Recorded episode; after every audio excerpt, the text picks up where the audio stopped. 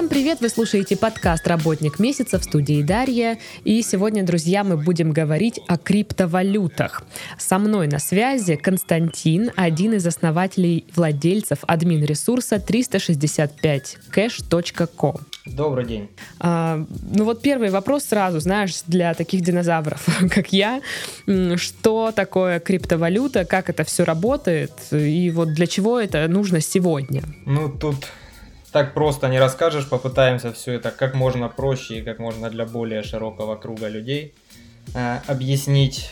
Ну, думаю, начать нужно с того, что же, ну, что лежит в основе того же биткоина, о котором да, все знают.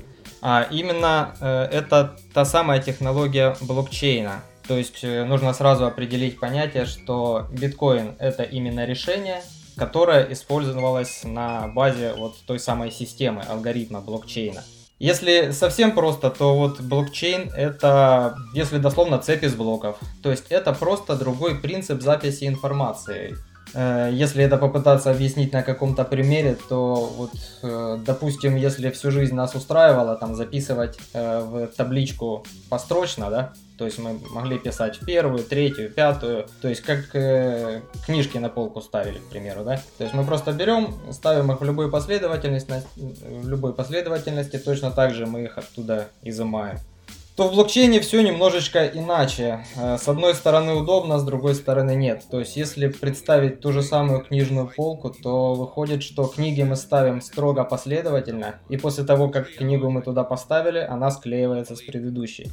Выходит, что с одной стороны очень неудобно будет, да, читать. Все-таки по классической системе мы взяли эту книжку, посмотрели, поставили на место. А тут, если мы возьмем эту книгу с полки, то упадет вся полка и библиотека вместе с ней, потому что они склеиваются, да.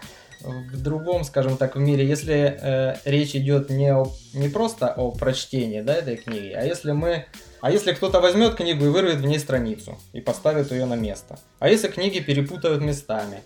А если просто книга пропадет, а никто об этом даже не узнает до определенного момента, да? Получается, что в блокчейне это невозможно, а в классической системе мы рассчитываем конкретно на там, бабушку-библиотекаря, которая должна следить за порядком этой системы.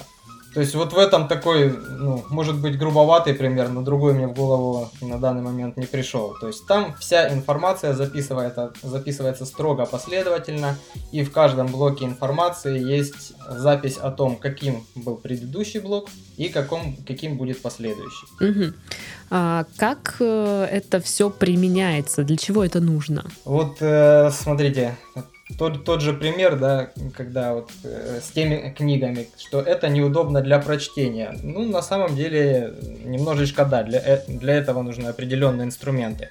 Но в то же время, к примеру, представьте себе, если на этой самой системе написана, к примеру, система выборов в стране. Если единожды голос был отдан за такого-то кандидата, изменить это невозможно, потому что это меняет всю цепочку данных. Та же самая э, структура и в платежах, как оказалось, тоже применима. Но оказалось это только там в 2009 году, когда мы увидели впервые решение биткоина, что оказывается деньги могут существовать вот таким образом.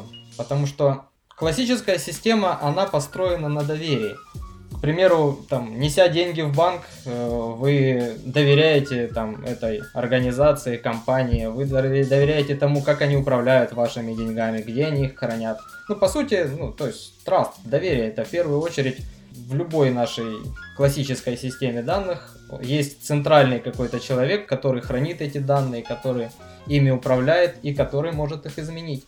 А вот блокчейн и конкретно биткоин, они решали немножечко другую задачу. То есть, а как людям, которые друг другу не доверяют, даже не потому, что они плохие, а просто они друг друга не знают. То есть нет идентификации. Как же им обменяться какими-то ценностями, информацией или вот конкретно платежным средством, не зная друг друга, но при этом понимая, что сделка произойдет и это будет полностью прозрачно. Оказалось, что это решаемое вот конкретно с помощью технологии блокчейна. Ну вот э, сейчас как, какова ситуация на рынке после того, как бум вообще на криптовалюту ну, прошел? Уже вроде не, нет такого, чтобы из каждого утюга говорили про биткоин. А, а можно узнать, а когда вы впервые э, услышали, к примеру, о, о биткоине? Ну да, о биткоине. Да хороший вопрос, честно говоря. В, сейчас во времени определиться это сложновато. Но, может я быть... подозреваю, что это было конец, наверное, 17 года. Или, ну, наверное, где-то так, да. Позже. Ну, то есть это был первый такой взрыв цены, когда он, э, точно не скажу, но, по-моему, мы переживали э, этапы подъема за один год там, там с двух, трех до пяти, восьми, и закончился год, э, ну или вся эта динамика там уже, может, в начале 18-го закончилась там покорением цифры 20. То есть, конечно, тогда из любого утюга все кричали, и все это было на слуху. Но вот э, хочу обратить ваше внимание, что, к примеру, сейчас э, мы с вами беседуем, а конкретно в это время биткоин уже без такого крика, без такого цифрового информационного поля вот покоряет, э, ну, можно сказать, новые вершины. Как минимум он вернулся на стоимость, вот конкретно сейчас смотрю на график, 19 870. Но при этом мы с вами уже не слышим столько информации о этом, верно? То есть как-то это уже произошло спокойно, более осмысленно. Цена, ну я как участник рынка, который застал и по 200, и там и по 4000 все взлеты и падения видел за последние 5 лет, я вам тоже могу сказать, что в 17-18 году это была ситуация именно такая хайповая, никто вообще не понимал, что это, почему это, но в итоге недостаток финансового образования населения тоже делает свое дело, когда люди влазили и в долги, и во что угодно, просто покупают то, что они абсолютно не понимают, но при этом они слышат, что вот сейчас оно растет, значит надо брать. Таким образом была тоже разогнана э, стоимость его. Нельзя сказать, что сейчас там это иначе, но сейчас это явно происходит спокойно и как-то более осмысленно. Но биткоин сейчас э, самая такая, скажем так, э, криптовалюта, которая в цене, или позиции уже как бы меняются? Нужно разделить немножечко понятие, что стартовал биткоин как средство платежа. И, скажем так, для этого был достаточно удобен. Но чем больше его курс, тем менее он удобен именно как средство платежа. Все э, дело в том, что каждый раз совершая транзакцию в биткоине, э, это немножечко тяжело себе представить, но если там в классической системе вы переводите 1000 рублей, и банк вам сказал, что транзакция там стоит 1%, и вы точно знаете, что за перевод 1000 рублей вы заплатите 10. И беда в том, что будете вы платить миллион, вы заплатите 1%, это уже как бы существеннее куда, да? А в биткоине крупная сумма переводится за копейки, потому что все зависит от веса. И когда я говорю вес, то это именно, то есть сколько байт занимает эта транзакция. То есть тут имеет, э, имеет значение только вот э, количество информации переданное. Поэтому, передавая там 100 биткоинов на огромную сумму, да, и передавая э, 10 долларов, вы заплатите иногда э, одну и ту же комиссию. И таким образом получается, что маленькие платежи ну, становятся все более невозможными. То есть сейчас это больше похоже не на средства платежа, а это э, то самое цифровое золото, наверное. Это то, что к нему прилипло и то, чем он является на самом деле сейчас. То есть он, он акция. А для платежа уже придумано куда больше интересных различных вариантов, которые куда быстрее биткоина, куда более технологичные, и я думаю, они постепенно начнут занимать нишу именно на рынке платежей, а сам биткоин, как его в э, среде называют, он такой дед. Он первопроходец во всей этой сфере, и я думаю, лидирующие позиции он будет занимать всегда, но просто все менее э, оставаясь платежным средством и все более становясь именно тем той частицей, той, тем золотом, которое, которым каждый хочет немножечко обладать. Ну, в общем, такая криптоакция. А, ну, в общем, я точно себя чувствую динозавром, потому что мне все кажется это таким абстрактным. А, деньги цифровые, что-то они там сколько-то весят, и это все так странно. Но вот у тебя сайт-обменник, э, насколько я понимаю. Можешь рассказать, как он устроен и вообще как решил его делать? Само решение было, скажем так, до того, как мы вообще узнали о криптовалютах. И тут просто совпало, что когда мы хотели просто обменивать электронные валюты, которых и сейчас немало, и, и было, и, и будут они, э, и просто вот рынок э, нуждался, видимо, в этом продукте, и биткоин к нам пришел в такой роли, как цифрового платежа. А начиналось все с, с обмена обыкновенных электронных валют. Там есть там Perfect, Money, Payer, Advocash куча всяких. И это в разных юрисдикциях, в разных странах их много. Сама идея пришла э, так немножко странно, потому что вообще мы из э, сферы IT и занимались тем, что, ну, наверное, всем людям проще это понимать, чтобы не вдаваться в технические детали, разработкой э, сайтов. Наверное, так все привыкли это слышать. Ну, на самом деле мы специализировались больше на внутренней части и пытались именно писать такие э, серьезные, высоконагруженные проекты. И был у нас один заказчик еще году в 12 по-моему, который э, заказал нам какой-то модуль для обменника э, именно с криптовалют. И так вышло, что, по-моему, он с нами не расплатился, точнее, не по-моему, а он точно с нами не расплатился в итоге. И все это наложилось на то, что я конкретно и мои товарищи, мы э, родом из э, Донбасса, и мы застали как раз все эти печально известные события. И, в общем, наша IT-компания, скажем так, развалилась у нас на глазах, потому что мы вовремя не сориентировались, мы до последнего не верили, что это возможно. И так вышло, что большинство наших работников разбежалось просто в разные стороны, их в этом ни в коем случае нельзя винить, то есть каждый делал то, что мог делать.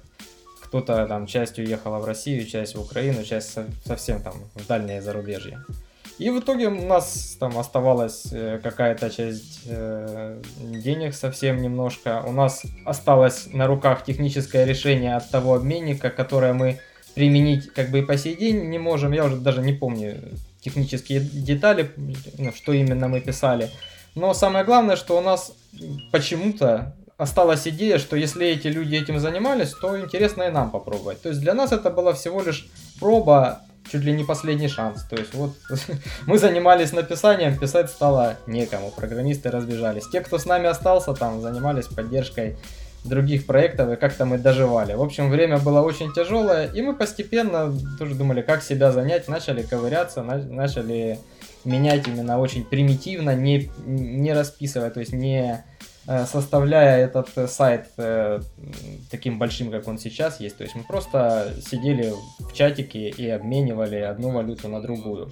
Поскольку была острая надобность хоть в какой-то копейке живой, то есть, а этот вид бизнеса было понятно, что вот конкретно ты там 100 туда, 100 оттуда, там один, к примеру, у тебя остался. Как-то это прилипло и шаг за шагом потом уже начало развиваться. Естественно, потому что мы из сферы IT и увидели в этом какую-то перспективу, потом мы начали э, внедрять свои какие-то технические решения, видя, что нам нужно осваивать все больше и больше рынок, что это все ну, становится уже, скажем так, не, не, не каким-то ребячеством, игрой и заработком трех копеек, а это постепенно уже превращается в осознанный такой рынок и э, серьезный бизнес. Наверное, это было нашей серьезной точкой роста, когда мы поняли, что работать с биткоином там через сторонние какие-то кошельки и приложения не представляется возможным. Это, ну, это тяжело и не стоит описывать, но, к примеру, и сейчас, сколько лет уже прошло, там а таких готовых решений для бизнеса их немного. То есть одно дело, если ва- ваша задача провести одну транзакцию, там купить и он у вас лежит, другое дело, если вам нужно проводить там сотни транзакций в час или там десятки транзакций в час. Это абсолютно разные задачи и, и исполнение их тоже разное. Ну вот э, государство как относится к такому бизнесу? Есть ли какие-то способы, меры поддержки или вот что-то хотя бы похожее на это? Да, я поняла, я поняла уже смешной вопрос. Точно, да, точно о поддержке будем говорить. Э, тут скорее наоборот, и дело даже э, не в каком-то конкретном государстве, да, потому что э, отношения абсолютно разные. Одни делают вид, что они там на, на волне и все понимают. Это как, к примеру, Эстония, у которой мы пытались, э, ну, точнее, не пытались, мы получили лицензию, но каково было удивление, когда с этой же лицензией ты идешь в тот же самый эстонский банк, а они говорят, не, мы с этой фигней работать не будем. Это это же какая-то ерунда, там, вот вам там, к примеру, 15% на, на вход, а ты говоришь, а с такими процентами никто не купит, то есть это, это не рыночное. А нас не волнует, мы не понимаем, что вы делаете, поэтому В общем, То есть в Ев- Европе тоже ничего не понимают с этим? Ничего. Ну, я говорю, многие пытаются делать вид. Э, естественно, это все равно шаг вперед, что они хотя бы начинают делать вид и прикидываться. Кто-то действительно, может, понимает, есть уже какие-то более интересные лицензии, решения.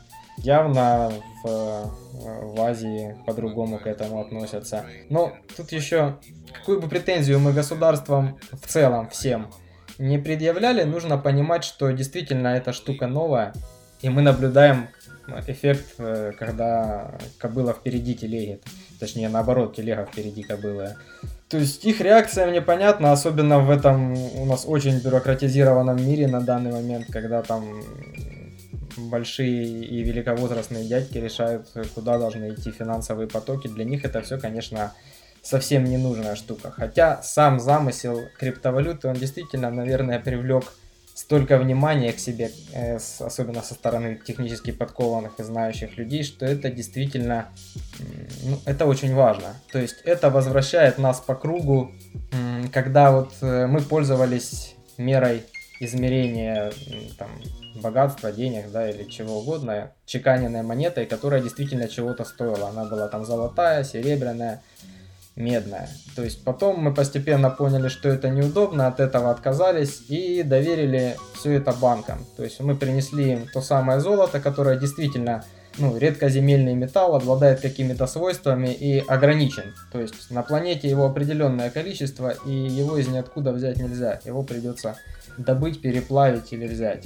А о бумаге этого не скажешь. То есть вот когда мы доверили банкам вот это золото, они нам взамен деньги, да, это было удобно, бесспорно это было необходимо. Но сейчас это следующий виток развития, когда идет обратный процесс. То есть мы говорим, а мы оставим это удобство, но мы хотим понимать, сколько всего монет вращается у нас в мире. Какая их стоимость. Мы хотим видеть, куда идут э, деньги. Потому что в блокчейне, если тебе там нечего делать, ты заморочишься, то ты можешь чуть ли не до первой транзакции откатиться. Естественно, что это там очень ресурсоемко, но тем не менее цепочку можно развернуть в любую сторону и посмотреть, куда направлялись те или иные финансовые потоки. А это, естественно, ну, в нынешнем мире не востребовано, скажем так. Не, не востребовано, да. Поэтому государства относятся по-разному, но, э, знаешь, самое главное, что закрывать глаза и игнорировать уже не могут. Это уже хорошо. Э, те же самые новости о том, что там будет цифровой юань, э, ну, как не смешно, но слышал о цифровом рубле там и прочее такое. Это говорит о том, что внимание не обратили, какие-то выводы сделали и, скорее всего, будут делать какую-то гибридную модель, пытаясь оставить за собой, естественно, контроль над финансовой системой полный но при этом применив там новые какие-то технологии. Но, возможно, это неплохой компромисс, потому что тот крип криптоанархизм, который несет в себе сам биткоин и вообще блокчейн, он бесспорно интересен, но имеет как, как ряд плюсов, так и минусов. Знаете, как свобода, размышление о том, что такое свобода, то есть всем ли она нужна и, и тому подобное. Я вот просто слышала, что недавно один вот как раз-таки сайт-обменник э, заблокировали. За какие такие заслуги может удостоиться сайт вот блокировки от Роскомнадзора? Ты знаешь, когда-то удостаивался и наш сайт этого, но я плохо помню детали, как почему, почему заблокировали, собственно, почему разблокировали. Потому что там целый перечень идет сайтов, и мы там в нем были в списке, там, в первом десятке, к примеру. Но привязка, по-моему, была к, бло, э, к BestChange. Блокировали его и, к примеру, там столько-то топовых сайтов. Такая же ситуация, скорее всего, то, о чем ты говоришь, это тоже, наверное, блокировка BestChange. А, хотя он по своей структуре, он не является обменником, он просто агрегатор. То есть он таблица, в которой э, выстроено, что вот такие-то игроки предлагают свои услуги. Это то же самое, как э, в России э, агрегатор, к примеру, где можно вещи посмотреть или, или еще что-то. Ну, чуть, чуть ли не Алиэкспрессом, где мы, как игроки, просто выкладываем э, даже не товар, а информацию о том, что мы можем вам по такой-то цене продать. И он же даже внутри ничего не осуществляет. Ты жмешь на ссылку, а переходишь все равно к нам. Но ему было предъявлено, можно покопать эту информацию, что он распространял информацию о что-то там, то, ли фальшивых деньгах. В общем, это совсем бред. такое ощущение, что просто нужно было это сделать. Угу. Ну, то есть ни, никак не связано конкретно с деятельностью сайта. Да, и дело в том, что это не первая блокировка. Возможно, в предыдущие разы блокировка была там и с какой-то деятельностью связана, но в основном причины, скажем так, притянуты за уши и какими-то районными судами это все выполняется. Но дело в том, что по законодательству этого достаточно для того, чтобы заблокировать доступ к ресурсу там определенной группе. Ну вот э, можешь рассказать принцип э, работы обменника? А, ну, то есть, как это примерно происходит э, в офлайне, я понимаю. Что насчет криптовалют? Как это происходит? Это все весело, быстро и опасно, потому что, как мы сами между собой э, смеемся, что торговать криптовалютами это как играть в горячий хлеб, знаешь, детская игра такая есть. Когда тебе мячик в руки попадает, тебе нужно как можно быстрее передать его следующему игроку. Э, ну, это шутка такая, но смысл в том здесь, что классический обменник, ну и вообще классическая система э, денег, она менее, э, точнее, она более устойчива к колебаниям. О криптовалютах такого не скажешь. Это, ну, как, как бы я ни призывал к тому, что это там цифровая акция, и он должен быть у каждого современного человека в портфеле, но нужно осознавать, что это высокорискованная инвестиция.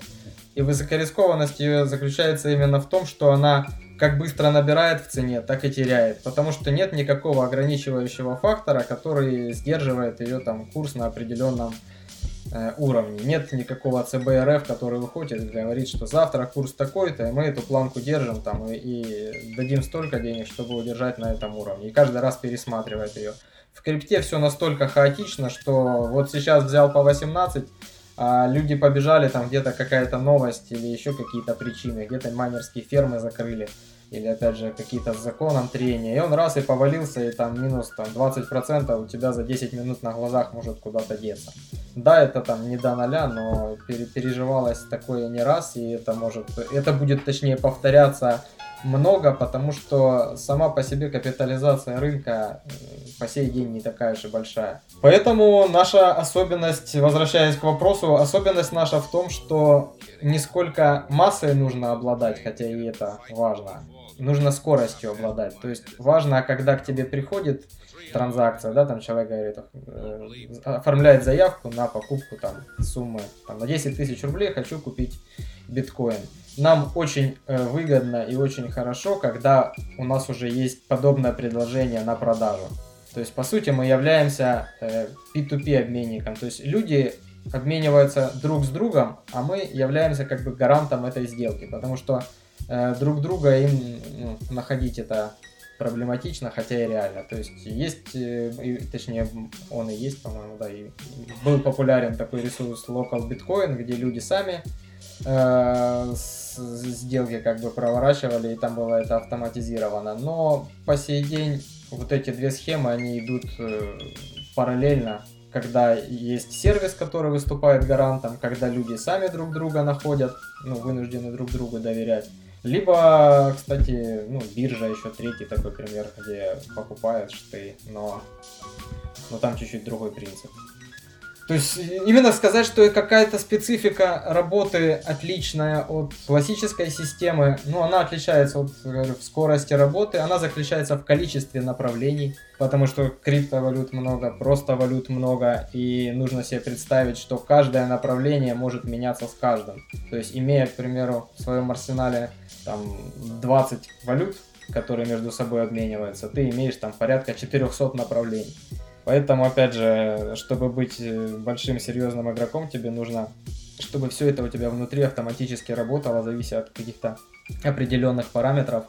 В общем, на вид кажется, что, что особенного там в этом сайте, в котором просто тыкаешь, там одну сумму набрал, другую, и если разобраться, кажется, что это там 4 странички. На самом деле там, если представить это как автомобиль, если открыть капот и что там внутри устроено и как все это функционирует, то это очень серьезная и очень такая технически организованная штука.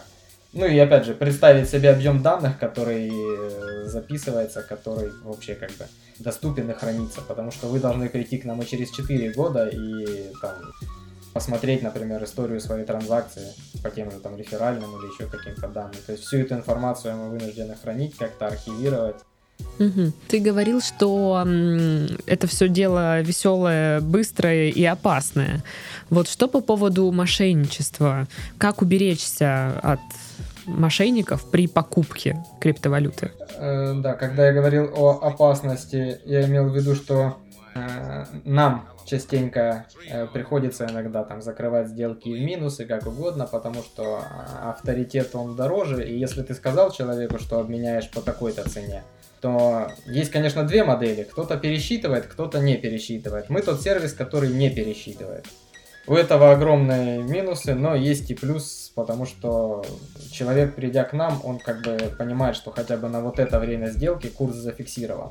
Этим, конечно, часто злоупотребляют, но пока мы держимся и пока стараемся не менять этих правил и все-таки как-то стараться дать людям какую-то степень вот этой э, защиты этого курса. А по поводу защиты от мошенничества, спасибо, что напомнила. Очень хотел, пользуясь случаем, рассказать людям о таких классических примерах, с которыми мы сталкиваемся часто, вот, чего делать не нужно и на что нужно обратить внимание. Где бы вы не решили там когда-то купить свою первую криптовалюту, кусочек криптозолота, но там будет это наш сервис или будет какой-то другой, вы должны несколько пунктов проверять прям досконально. Первый из них это фишинговые сайты. К сожалению, для кого-то это прям очень серьезный бизнес, и бороться с ними с нашей стороны возможности нет. Это, то есть, этим должны заниматься Google, Яндекс и тому подобное, кто имеет к этому доступ. Речь идет о том, что э, буквально там за дни э, создается полная копия такого же сайта. К примеру, вот есть сайт 365 Cashco, который авторитетный, которому доверяет там 100 тысяч человек. И берется его клон, просто полностью дизайн слизывается. И, к примеру, в названии домена добавляются две буквы, либо меняются, либо еще что-то типа того. Ну, смысл понятен, да? То есть это абсолютно другой сайт, принадлежащий другим людям, мы со своей стороны все, что можем сделать, это выкупаем максимальное количество доменов вокруг себя в разных доменных зонах или там какие-то искривленные, то есть чтобы они хотя бы этим не пользовались. Но последнее время доходит до того, что им достаточно там вот эти три цифры э, в названии, и этого уже хватает человеку для того, чтобы пойти. Ну, все смотрят и покупают глазами, и как бы зрительное видать, внимание по-другому устроено. Они смотрят в первую очередь там на дизайн. Он такой же, такой же. Они начинают оформлять сделку, они переводят туда деньги, а потом, естественно, ничего взамен не получают. И прежде чем этот сайт закроется, он успевает поработать несколько дней, иногда недель. В самых страшных случаях он может там месяц висеть, и пока мы достучимся до э, там, регуляторов того же Гугла или тому подобное, Яндекса или еще кого-то, будем писать и кидать обузы на то, что этот сайт, он как бы людей кидает. Может пройти очень много времени, и, как вы понимаете, дело это очень выгодное, поскольку, в отличие от нас, они только в одну сторону меняют, они берут, ничего не дают, поэтому бизнес там идет хорошо. И самое интересное, что они умудряются покупать рекламу в э, в Гугле, в Яндексе и тому подобных сетях. Они э, доходило до того, что делали поддельный бэсчейндж то есть э, люди привыкли, что, к примеру, ты доверяешь ресурсу, да, такому-то, который агрегатор обменников. Ты привык, что ему доверяешь, он выглядит так-то. И вот оттуда, если ты перейдешь, то точно попадешь на нужный сайт. Так вот, ребята заморочились настолько, что они там сделали поддельный агрегатор. В этом поддельном агрегаторе ты заходишь, попадаешь на поддельные обменники сколько-то, и вот эта схема сколько-то жила. Поэтому очень важно проверять доменное имя. Его подделать невозможно, но, его, на, но на него можно не обратить внимания.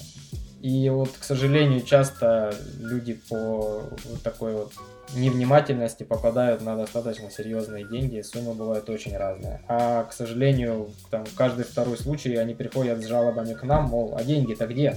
Мы говорим, а, а сайт-то не наш, Извините. Ну, вот, в общем, в общем, вот это такая неприятная ситуация, важная. Нужно, чтобы люди, конечно, очень внимательно контролировали этот процесс, потому что вот такие люди есть, они не дремлят, и все у них идет хорошо. Бороться с этим тяжело. Второй такой важный момент, если все-таки принято решение о том, что это интересно, что хочется инвестировать, то очень просим всем коллективам, очень просим хоть немножечко прочитать, что же это все-таки такое, в чем хоть какие-то азы, э, что, что по себе подразумевает вообще эта криптовалюта, то есть что же вы хотите купить. Потому что очень много людей просто вот так вот, услышав где-то, как ты говоришь, из, из каждого утюга говорят, вот именно так они как-то эту информацию слышат, не анализируют, покупают, а потом у них масса претензий по поводу того, что это, что с ним делать, где, где их вообще искать, эти биткоины, а где мне кошелек завести.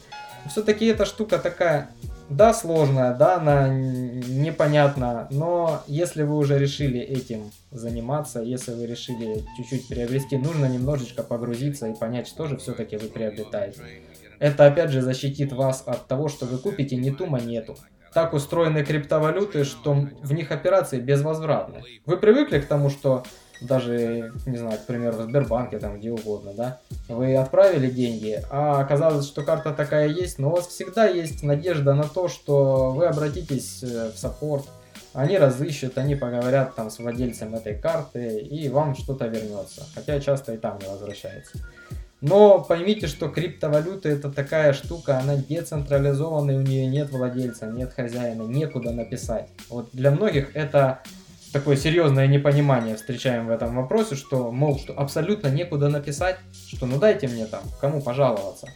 То есть у нас в голове, естественно, все выстроено как бы иерархично. Всегда есть э, какой-то основной, да, админ, который ответственный за все это. Есть кому жаловаться. А вот эта система, она построена полностью на распределенном реестре и нет ни единого сайта, ни телефона, некуда жаловаться совсем. То есть если вы приобрели не ту монету или еще что-то в этом роде, вернуть эту транзакцию нельзя. То есть нужно прям очень внимательно к этому делу да, подходить. Осознанно, я бы сказал, да. Угу. А, ну, а, в конце хотела узнать, как э, повлиял карантин на всю эту историю. Стало ли больше пользователей у обменника твоего? Вообще, как, как э, изменилась ситуация? Ты знаешь, наверное, никак. Мы, мы давно смеялись, что наша работа похоже, что похоже на то, что мы всегда находимся в карантине. То есть она так же, как там криптовалюты, максимально децентрализована. То есть э, в офис у нас только программисты ходили, хотя они точно так же могут работать и удаленно. Поэтому конкретно на нашу работу это никак не повлияло. Мы всегда как бы в карантине были. А вот э, сказать, что больше пользователей стало, я бы тоже не сказал. Все-таки у нас свои течения, свои движения, и больше на них влияет рост криптовалюты, либо какие-то изменения на ней, какие-то новости. Вот это влияет э, больше. А сказать, что люди, сидя дома, начали больше интересоваться там инвестициями или еще чем-то, ну, мы такого не заметили.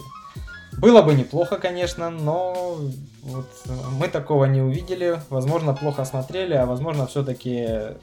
Я понимаю, откуда приток трафика там у Netflix и, или сайтов с сериалами. А, наверное, в этих темах все, все должно быть именно так. Закономерно, постепенно. И, наверное, так и должно быть. Вот если подвести итог всей беседы, то, наверное, это все-таки инвестиция в такую штуку, она должна быть осознанна, она должна быть не на последние деньги, потому что это э, это новое. Нового всегда боятся, и боятся, сейчас речь не, не, не сколько о людях, сколько о тех же регуляторах и всем таким, ну, и, и тому прочее а они, к сожалению, влияют на курс, потому что когда какая-то плохая новость э, выходит, естественно, люди на это реагируют, они начинают продавать, а биткоин это же прям, ну или все, все криптовалюты, они очень остро на это реагируют, потому что они прям отображение этого спроса и предложения, вот в чистом виде, как он есть. То есть, если там спрос больше, чем предложение, курс начинает расти. Если вдруг идет разворот обратно и все хотят скинуть, то курс начинает падать. И эти колебания будут большими до тех пор, пока масса денежная именно и стоимость не станет настолько большая, чтобы каждый раз вот эти качели были все меньше и меньше. Хотя это, это будет происходить, это уже происходит. Ну что ж, тогда мы на этом будем завершать наш подкаст. А, сегодня говорили о криптовалютах, где их покупать и как правильно их покупать. А, сегодня нам об этом всем рассказывал Константин, один из основателей и владельцев админ ресурса 365cash.com. А сам выпуск вышел при поддержке Quark.ru. Quark – любые услуги фрилансеров для вашего бизнеса от 500 рублей. Спасибо, Константин, за ликбез. Спасибо. Надеюсь, был полезен, насколько это было возможно. С вами была Дарья. Всем до следующих подкастов. Всем пока-пока. Пока. -пока. пока.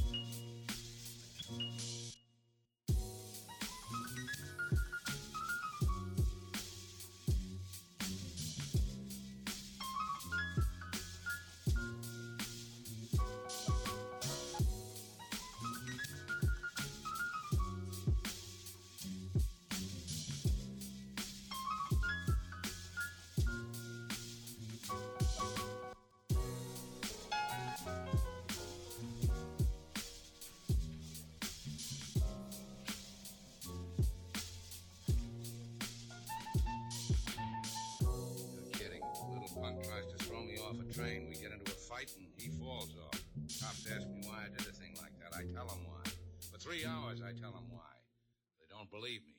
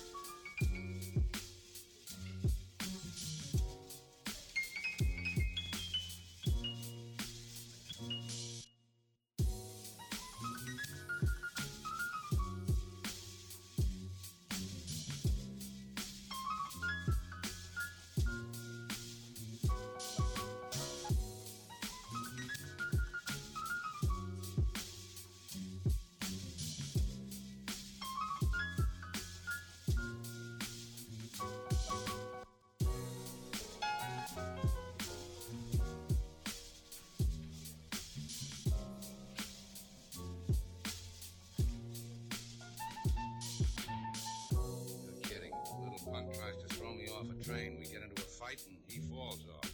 Cops ask me why I did a thing like that. I tell them why. For three hours, I tell them why. They don't believe me.